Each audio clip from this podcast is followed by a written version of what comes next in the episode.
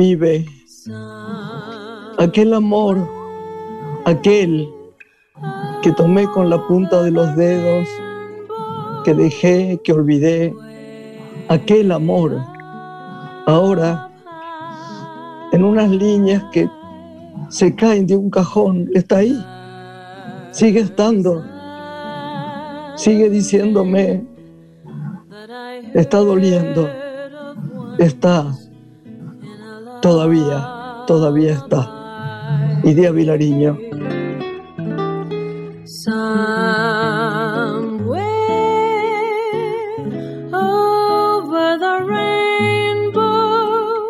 Hola Lore. ¿Cómo estás, Grace? Qué linda idea para Mi favorita, mi favorita, como la quiero. Siempre me gustó esta expresión de que los poemas de, de Idea Vilariño están dotados de gran musicalidad, ¿no? Que es cierto, se escucha una música cuando, cuando vos lees y la, la recuperás, porque además de poeta, podemos recordar que ha sido una gran compositora y también educadora, y de sus traducciones se destaca sobre todo lo que escribió sobre Shakespeare, ¿no? que fue muy reconocido por la crítica. Ella tenía fuertes convicciones que durante muchos años la llevaron a rechazar todo tipo de promoción de su nombre y de su obra, pero a pesar de eso fue multipremiada en el mundo. Así que siempre es lindo recuperar sus poesías. Una persona extraordinaria, quien he amado mucho, sí. ha estado en mi vida hasta, hasta el último de mis cumpleaños, cuando ella vivía, obviamente, y que me llenó de orgullo ser su amiga. La verdad, eh, no. Privilegio tenido, ¿no? De contarla. Sí, sí, mi amor, claro. ¿Hacemos una pausa? Hacemos una pausa y recibimos a nuestro primer invitado.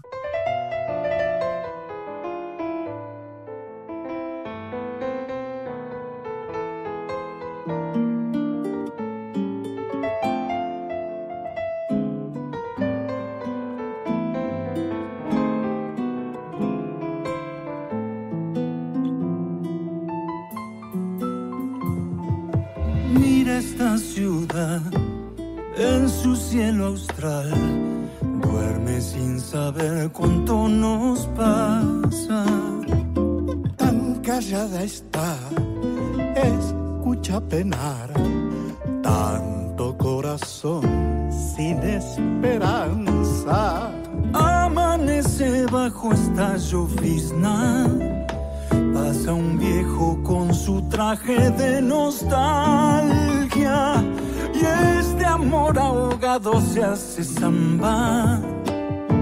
Baila por saber que es la última vez que tendré tu rostro entre mis manos.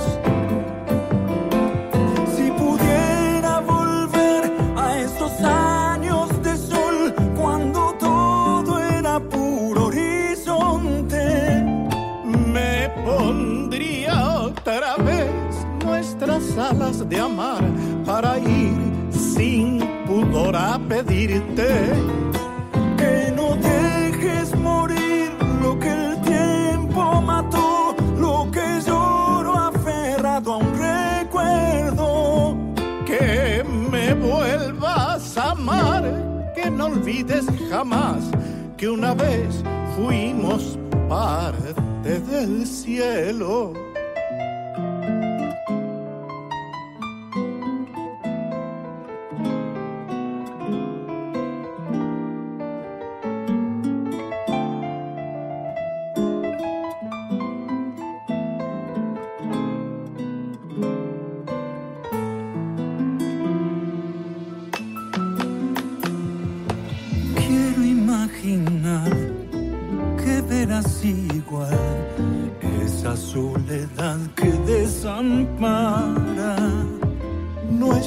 Viejo amor bajo un cielo austral, mientras llora el mar su eterna danza. La sirena de un barco abalanza, su gemido entre la niebla esta mañana. Desfallece el mundo en mi ventana, muere al comprender que es la última vez tendré tu rostro entre entre mis manos. Si pudiera volver a esos años de sol cuando todo era puro horizonte, me pondría otra vez nuestras alas de amar para ir sin pudor a pedirte que no lo que no aferrado a un recuerdo. Que me vuelvas a amar, que no olvides jamás que una vez fuimos parte del cielo. Que una vez fuimos parte del cielo. Que una vez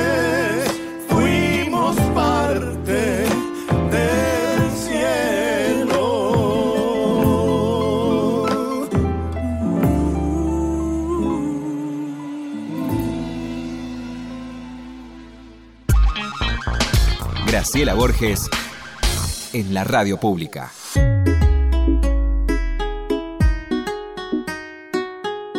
Aquí estamos, Lore.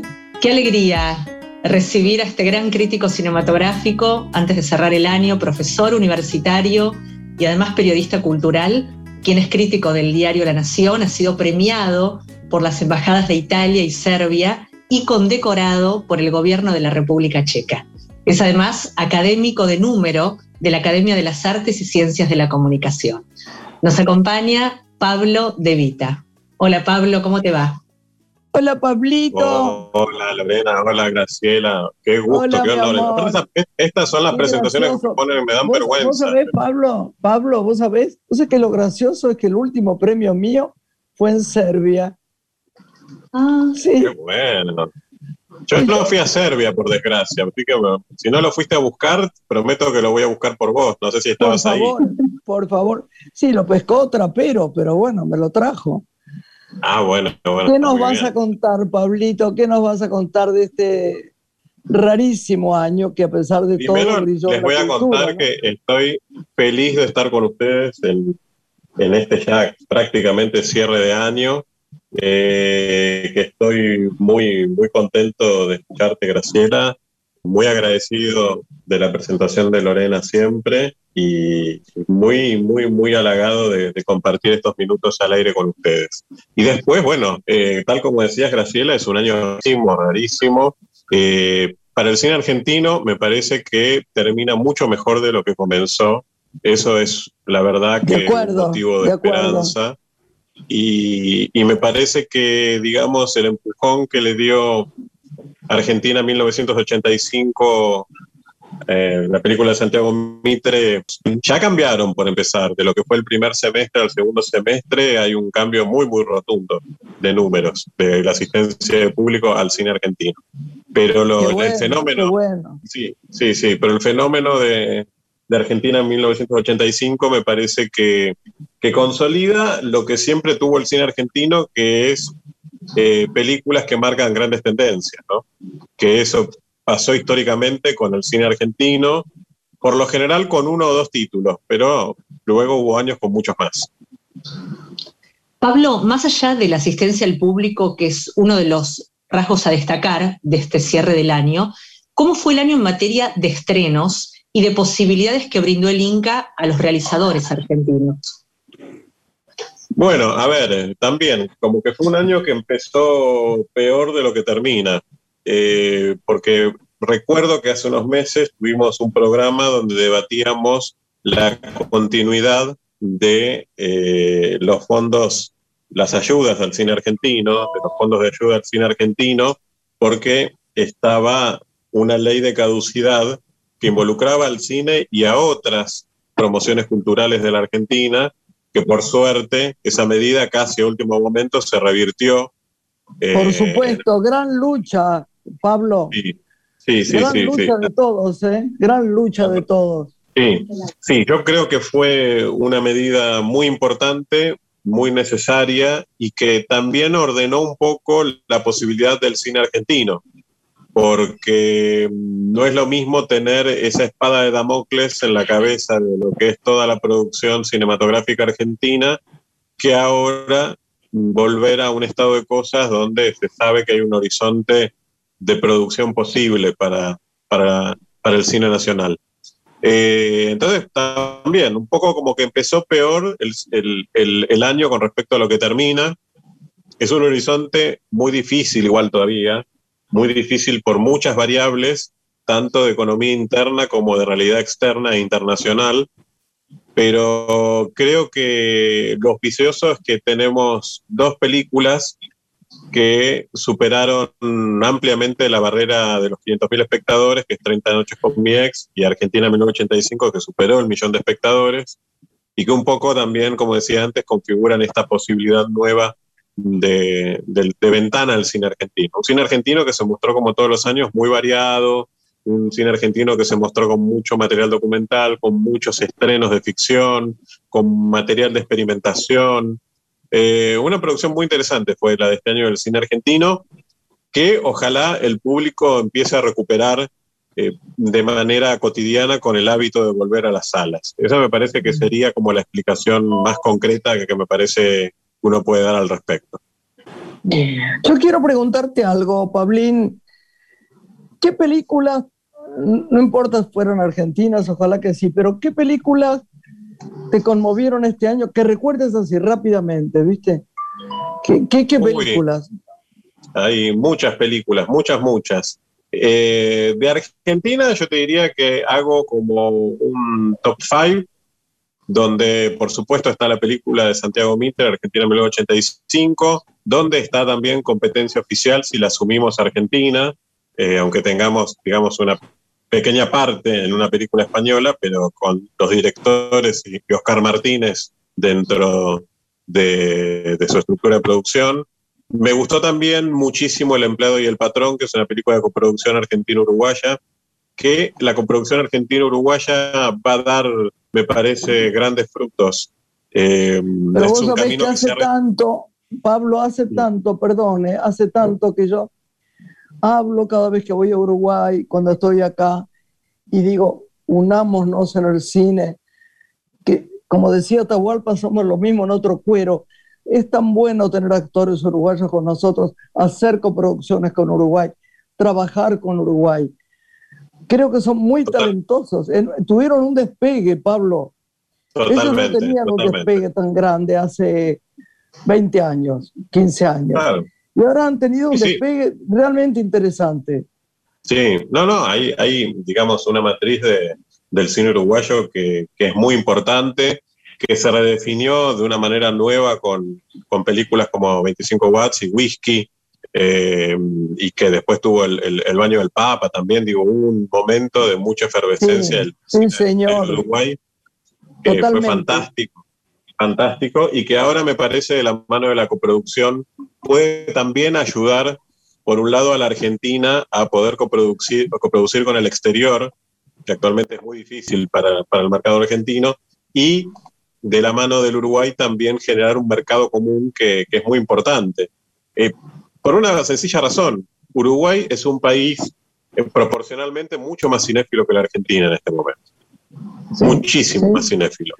Uno lo ve simplemente cuando analiza, por ejemplo, las películas de cine de arte o cine de autor, cuando ves una película italiana, francesa o, serbia o, del país que quieras. Es muy interesante porque muchas de esas películas tienen la misma taquilla en la Argentina que en Uruguay, considerando que la variable de población es muy diferente. Absolutamente.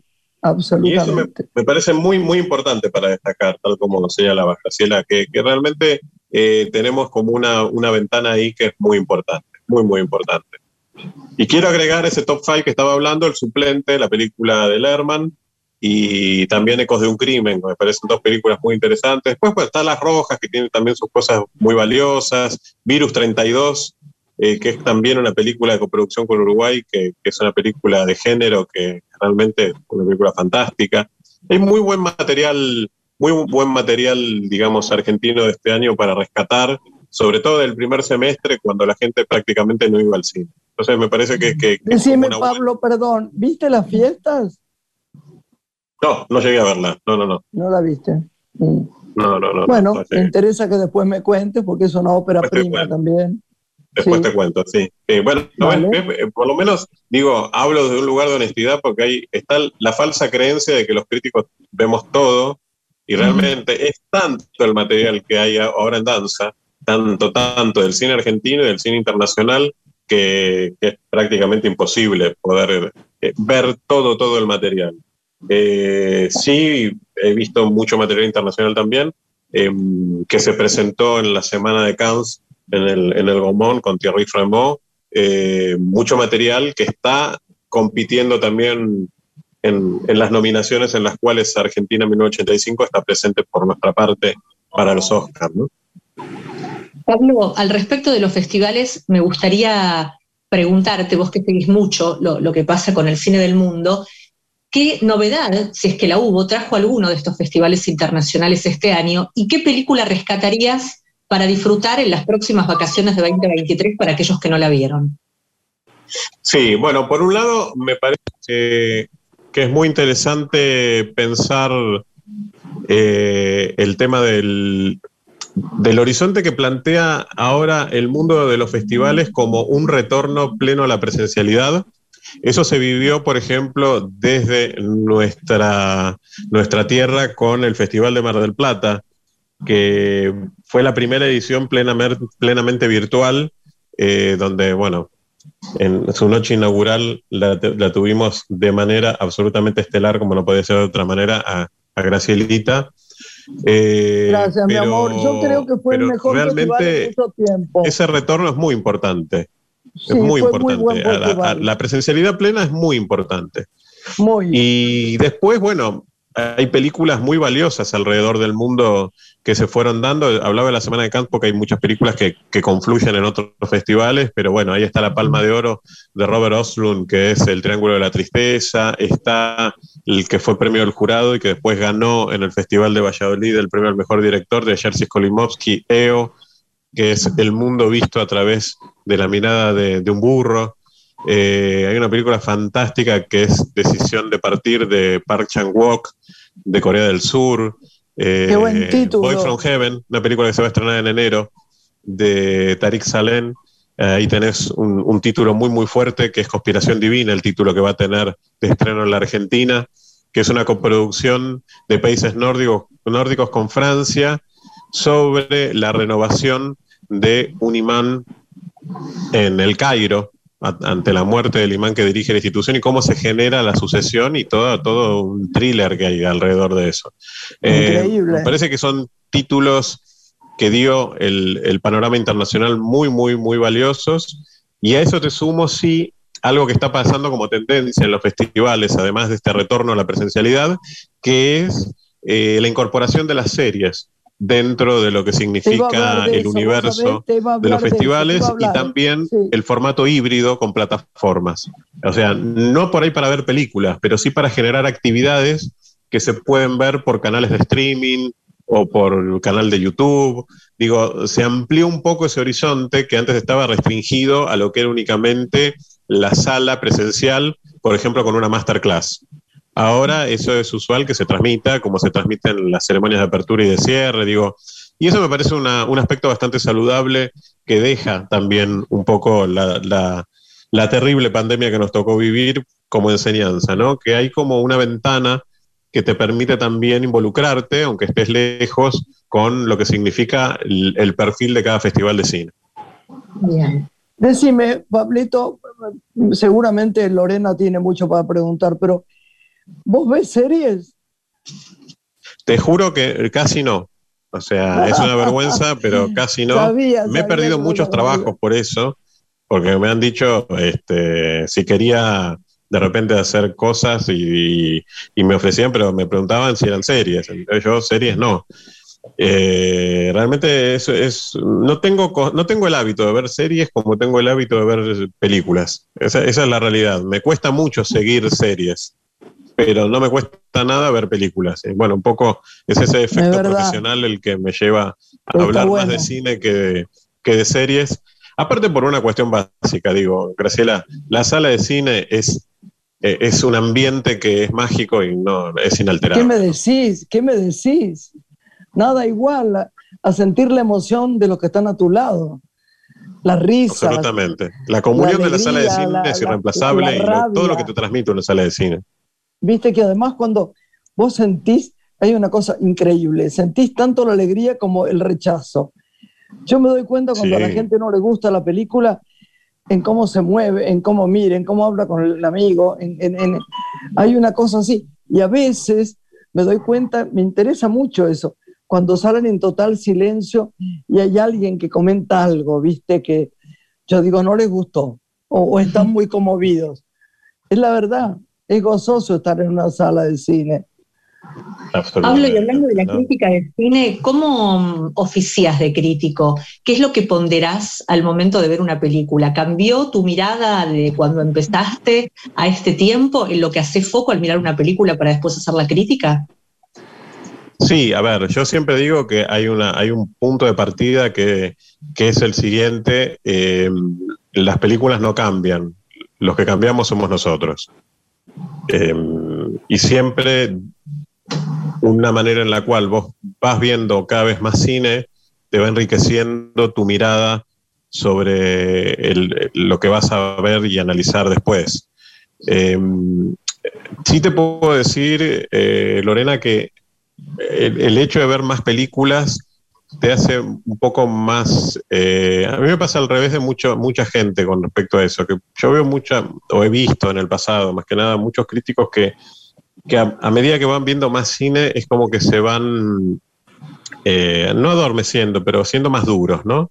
A mí me pasa al revés, como que me siento que me vuelvo más plástico, eh, quizás más exigente, ¿verdad? Porque vas viendo más, más material y tenés como más puntos de, de, análisis con respecto a una película, pero, pero sí mucho más, más plástico, digamos. Me, me siento como más, más libre viendo una película. Eh, Ahora, por ejemplo, se estrenó hace, hace unas semanas, hace unos días en salas de cine y, luego en, una plataforma Pinocho, la, versión de Guillermo del Toro, sí. que es una película absolutamente memorable, absolutamente memorable. Ah, voy a usar una frase que es muy de Carlos Morelli, que voy a decir es un misil al corazón, que, que, oh. que tiene copyright junto a lo querible y entrañable le mandamos un gran abrazo a, Carlos. Pero digo, son, frases que son absolutamente morelianas. festival hizo la mejor semana de cine que había en la Argentina, en Pinamar. Sí, totalmente. Y que lamentablemente no, no se logró recuperar no. Realmente sería muy importante que, se recupere un festival como, como Pantalla Pinamar. Eh, creo que es una deuda, porque si uno mira a, digamos, la que es la Pinamar de afuera, que es Punta del Este, Punta del Este está desarrollando un festival fantástico, un festival internacional muy, muy bueno. Y sin embargo, nosotros perdimos el nuestro en, la Punta del Este Argentina, que es Pinamar. Pero, pero digamos, volviendo a la idea, Pinocho es un misil al corazón. Pablito, estamos contentísimas, sobre todo Lorena, que te nombra todo el tiempo, todo el tiempo, debo decirte, y yo que te quiero, sos mi amigo y te consulto todo, que hayas estado en este casi cerca de fin de año, cierre de, una mujer, ¿eh? que es un programa que amamos tanto. Al contrario, Graciela, para mí es el honor estar con ustedes, las adoro, Sos tan maravillosa, Graciela, tan extraordinaria. Y Lorena es una ah, profesional tan talentosa, eh, tan Realmente para mí es un lujo estar con ustedes. Me siento chiquitito, te juro. que me 90, pero me siento chiquitito. Bueno, te quiero, te quiero, Pablín. Nos seguimos viendo. Gracias, Pablo. Muy buen año para ustedes. Un beso enorme y un feliz 2023 para ustedes, para sus seres queridos, los amigos comunes, los que no son comunes y para toda la gente que está escuchando este programa que, realmente sea un año que, nos ayude muchísimo y que sea un año con mucha fe y realmente con mucho cine sobre todo. Muchas gracias, mi amor. Gracias, Pablo. beso enorme. Beso enorme. Gracias a ustedes. Gracias, gracias. beso enorme, enorme. Lore, volvemos en un ratito, ¿no? Hacemos una breve pausa musical y tras ella recibimos a nuestra invitada. Ahí está. Graciela Borges es una mujer. Estás escuchando Una mujer. Con Graciela Borges.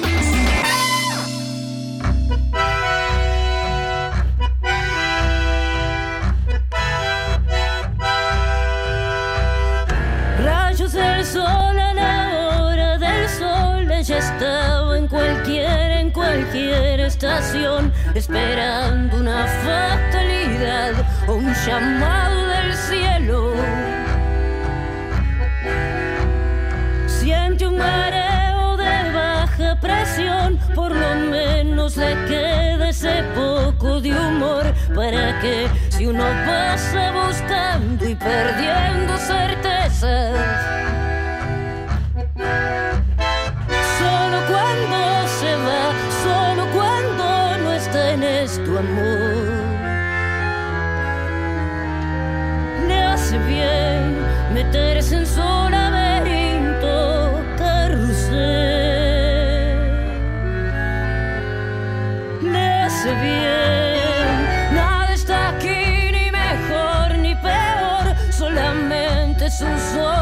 Cambian de color. A una hora del día se tiñen de un ámbar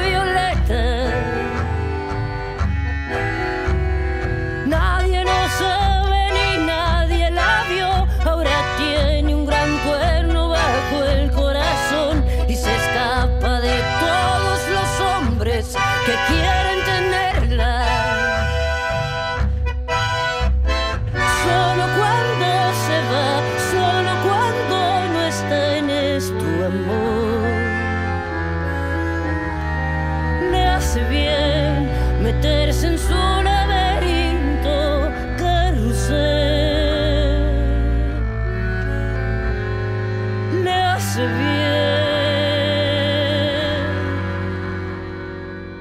Graciela Borges en la radio pública.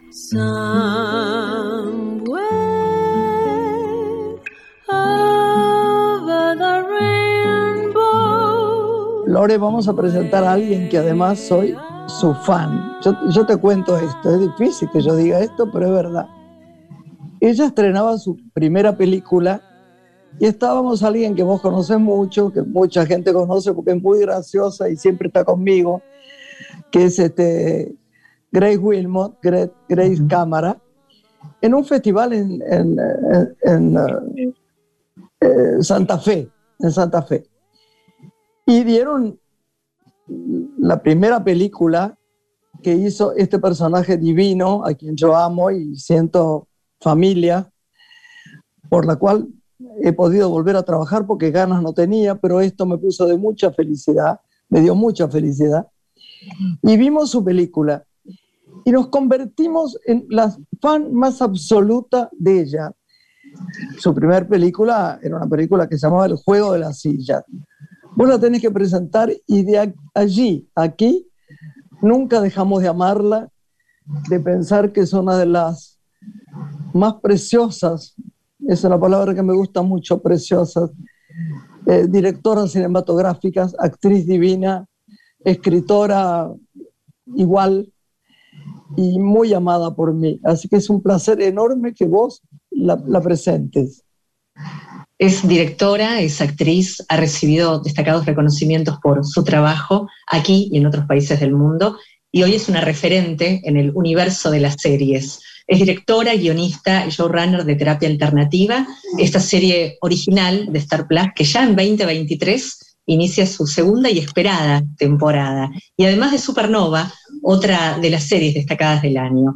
Su película El perro que no calla fue elegida como el mejor film de ficción del año en los Cóndor de Plata y además recibió otros galardones a mejor dirección, guion original, revelación masculina y actor de reparto. Esta es una muy breve síntesis de su gran trayectoria. Ana Katz es nuestra invitada de hoy para cerrar el año aquí casi en Radio Nacional. Ana, muy bienvenida, ¿cómo estás? Bueno, muchas gracias. ¿Qué les puedo decir ahora? Después de esta. Nina, Nina, recibí- portate bien. Escúchame, Portate recibí mi regalo de Reyes queremos- por adelantado con esta presentación. ¿Qué les puedo decir? Gracias, Reyes. Gracias. Lorena, Lorena, no sabés lo que es trabajar con ella, de verdad. Está acá una amiga también que me está ayudando tanto con, con estas grabaciones, que es Claudita Medic, pero lo que nos divertimos con Ana, porque Ana te hace fácil todo. Tan fácil te lo hace que vos crees que lo hiciste estupendo. Después lo ves y no, no sé si te parece tan bien. ¿Cómo que no? ¿Cómo que no? una fuerza y una cosa tan graciosa, tan, tan mesurada, tan amorosa. La verdad te amo, Ana. Y yo, y yo más. No, pero lo que decís, uno, en relación a la, a la dirección de actores y la actuación de actores y actrices, creo que es de las cosas que más orgullosa soy, pero no me siento orgullosa, sino jodidamente orgullosa de que no soporto nada que quede ni más o menos eh, mm, pasable. O sea, para mí eh, los actores son mi amor, la actuación es más que los actores. Entonces, eh, no, no, hay manera que, no hay manera de que eso pase y no funcione. No lo, no lo puedo soportar.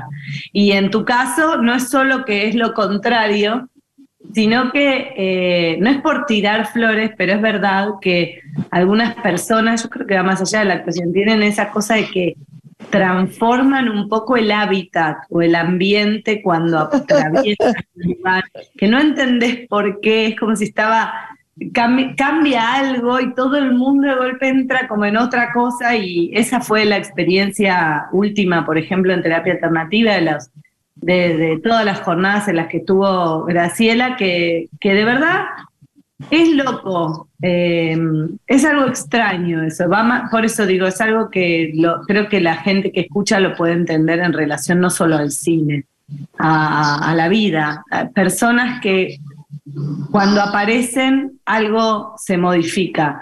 Y, así tesoro, que tesoro. ¿Cómo, amor? ¿Qué? Tesoro, no, no, no, no me ponderes. Yo te tengo que poner a la voz y, y, acá está Lorena que tiene muchas cosas para preguntarte. ¿eh?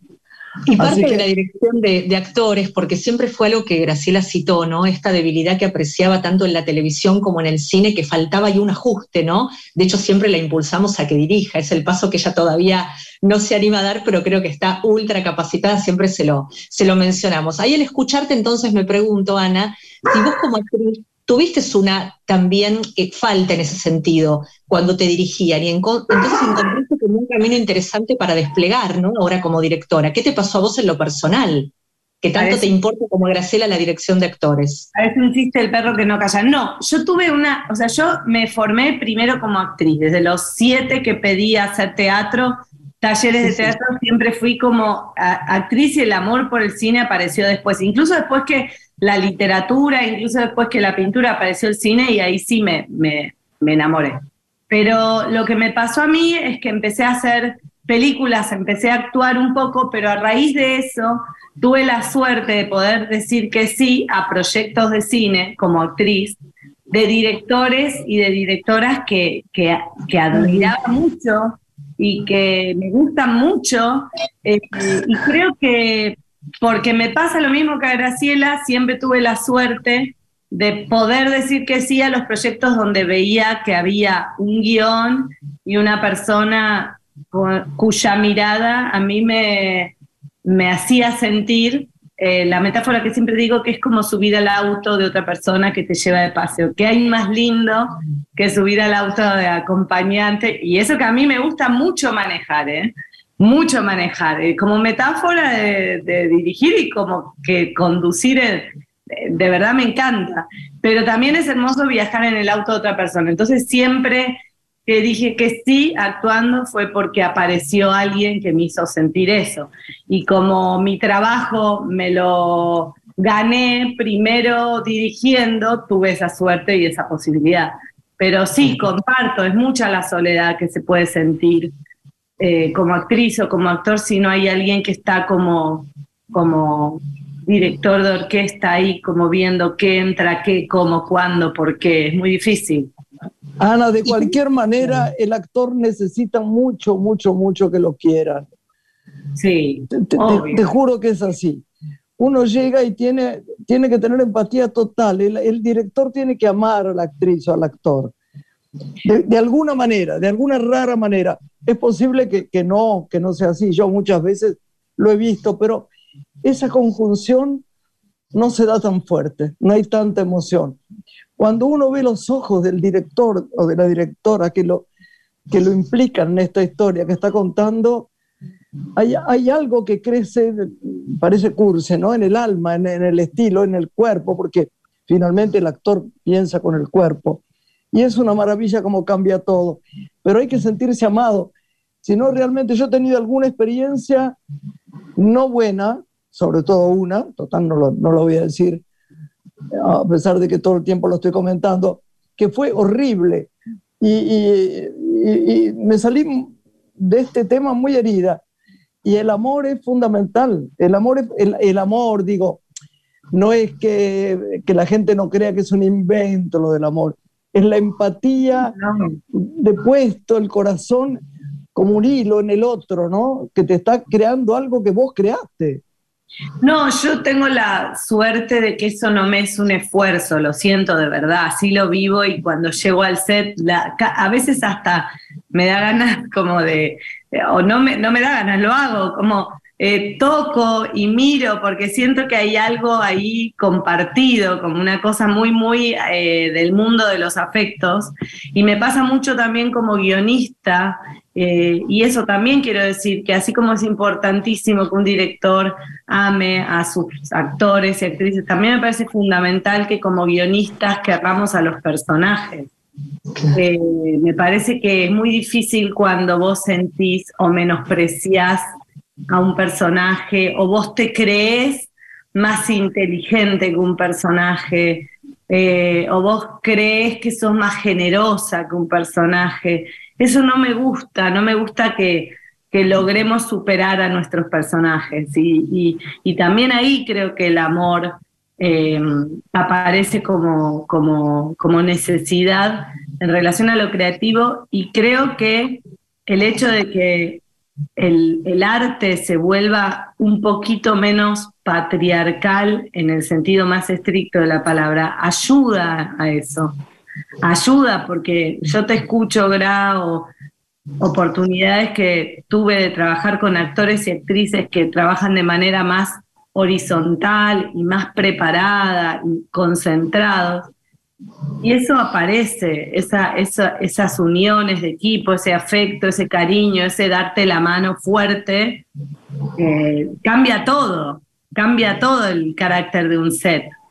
Eh, así que yo eso te lo agradezco a vos porque vos me dejaste y me presentaste así, que cuando yo estaba con el juego silla y tenía 24, necesitas a alguien que, que después de que vos ya hiciste la película con toda tu fuerza, te dé la mano y te diga, vení, dale.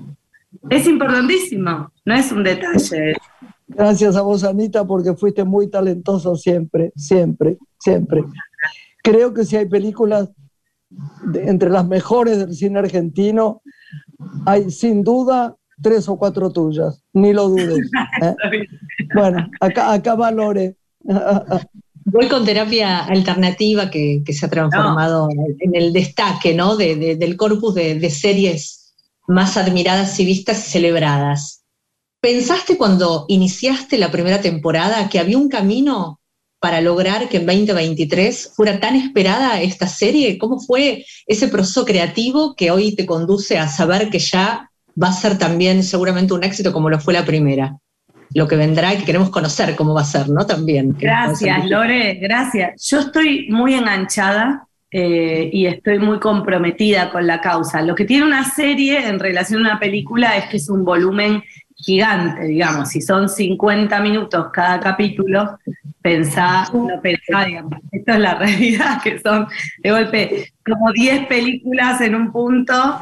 Eh, es muy voluminoso. Esto en relación a nuestro equipo de guion con Daniel Katz y con Alejandro Jovic significó un trabajo gigante, es como pensar realmente en, en 500 páginas en relación a los actores, la dirección de actores es mucho, pero lo que me gusta mucho de, terapia alternativa es que siento que a pesar de, ser un marco en el cual a veces uno eh, supone que va a haber muchas exigencias respecto al mercado, a qué se puede hacer o no, a qué se puede contar o no, me, me, me, me permitieron trabajar con una libertad muy grande, de una manera bastante holgada, como que a veces no termino de entender por qué me dieron tanta, tanta libertad y la aproveché Y a partir de ahí surgió un equipo que es muy gigante eh, y que las actuaciones, eh, bueno, ahora yo estoy en edición de la segunda temporada, que es la que va a surgir, y estoy muy feliz,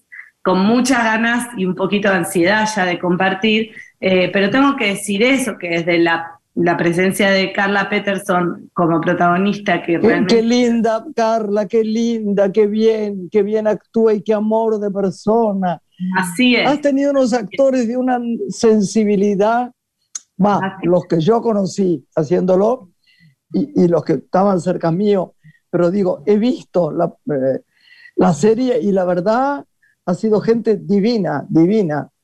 A mí, por ejemplo, la China Suárez en la primera eh, temporada, me pareció que estaba estupenda, natural, con la cara lavada. Eh, sí, está maravillosa por eso. Digo, está maravillosa, Carla está maravillosa, la China, Benjamín también está súper increíble y me parece que, eh, bueno, y, Julieta Cardinal y Fernán Mirás, sí, señor, sí, sí. actorazos. Pero, no, digo, la nombro a ella porque en general siempre hay como una duda de las modelos o de los o de la ah. gente que está muy en, en, el, eh, en el auge de la publicidad o de todo lo demás. Actúa ah, estupendamente bien. Muy no, y ella, ella es como, es impresionante, es como al revés, es, como una potencia y una energía y unas posibilidades que al revés, es como, a veces decís, ah, pero ¿cuándo hace esto? ¿Cómo hace el otro? No, no, eh, coincido plenamente y también Gra, las series y Lore, las series dan la posibilidad de trabajar con un elenco más grande, eh, con, actores que por ahí yo conozco, porque actores, bueno, nada, como, como directora, como actriz, conozco un montón y que a raíz del teatro conoces y que tienen espacio en la serie donde se lucen muchísimo y me pasa que me dicen, ¿y él quién es? ¿O ella quién es? Está increíble, digamos, toda eh, los elencos que en nuestro país a veces creo que no somos conscientes del nivel actoral que tenemos. Yo estoy segura. Es impresionante. y actores estupendos. Estupendos, pero de verdad muy increíbles y que a veces lo que me gustó de la serie, bueno, una peli hago una con suerte cada tres años, eh, y una serie donde hay 10 capítulos con esa cantidad de participación, te da la oportunidad de pasarle la pelota como cuando en, o como cuando en una banda decís, bueno, hace tú solo, ahora tal instrumento, ahora el clarinete, ahora el oboe.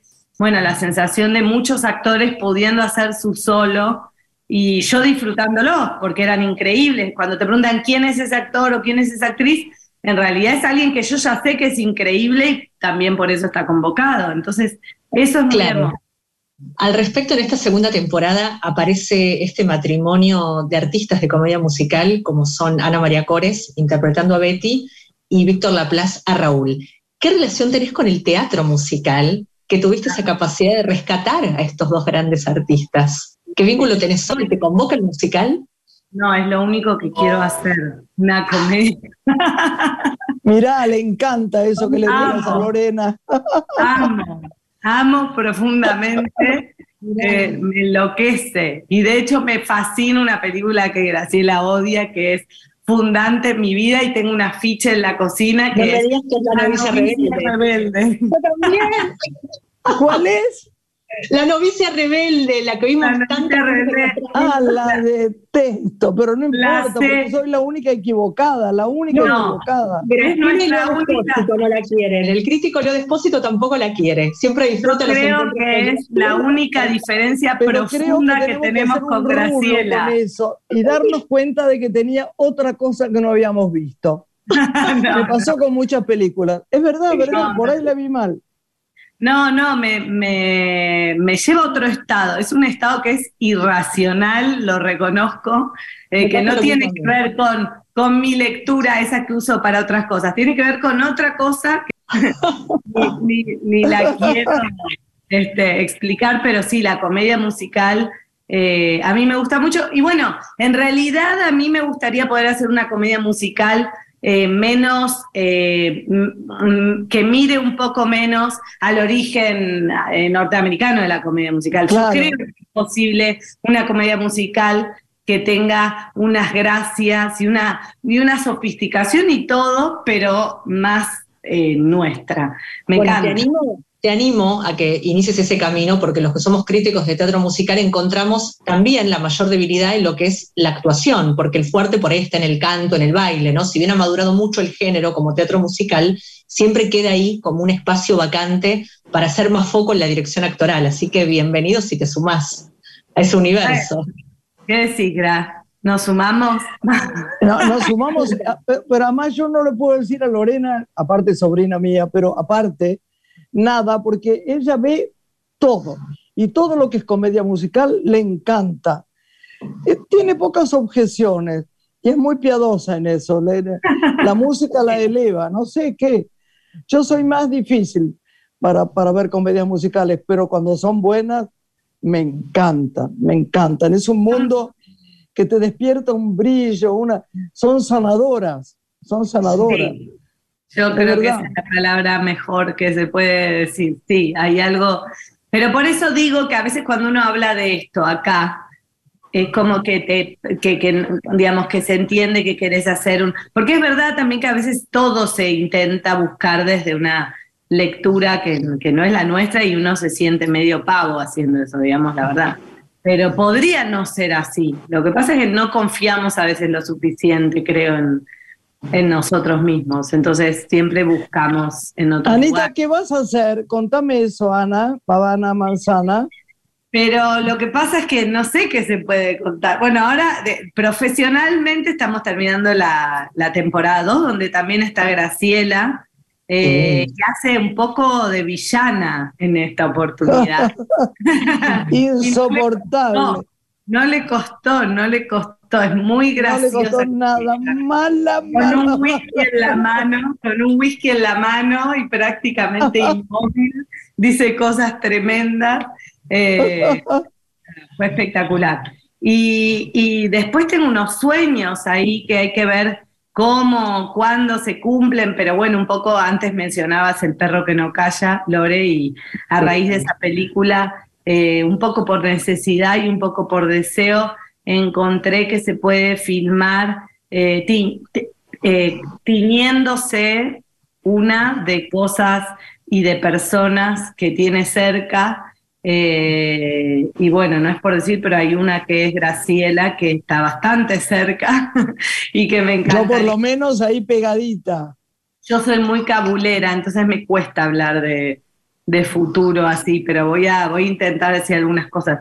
No, eh, de verdad encima, soy muy tipo de frutitas y, y velitas y ramitas, pero, pero la verdad es que tengo eh, ganas de ser Mm, muchas ganas de, empezar a desarrollar eh, un proyecto em, y no sé qué más que pueda contar. ¿Supernova va a continuar después de los cuatro episodios? No lo sé, no lo sé. Em, a mí me encantó hacerlo, me pareció, me pareció una oportunidad eh, muy hermosa porque Supernova habla de gente de 30 que le duele el cuerpo o que le pasa algo con el cuerpo y que vive en una ciudad y que le cuesta pagar las cosas. Y me parece que que te duele el cuerpo y que te cueste pagar las cosas, ¿hay algo más real que eso? me parece muy rotundamente real y, y, y la gente me escribe todo el tiempo sintiéndose representada y abrazada por la serie.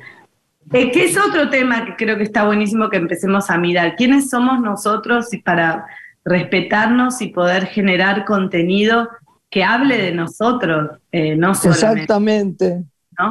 Eh, con piedad y con talento. Y, mirando al otro también, ¿no? Sí. Porque hay cierta clase de, de egoísmo a veces en pensar hacer cosas que a veces hasta desconocemos y que no hacen bien. Crear emoción es una cosa fundamental, la verdad. Y hacerlo con amor. Bueno, nos tenemos que ir, Ana, Ana Pavana Manzana, te amo. Ahora en un ratito te voy a mandar una cosa para que mires, ¿eh? Dale, y yo voy a ir mirando lo otro que me dijiste. Dale. Tareas. Te queremos, Ana. Muchas gracias, Lore. Muchas gracias. Muy gracias. Muchas Un gracias. beso grande, mi amor.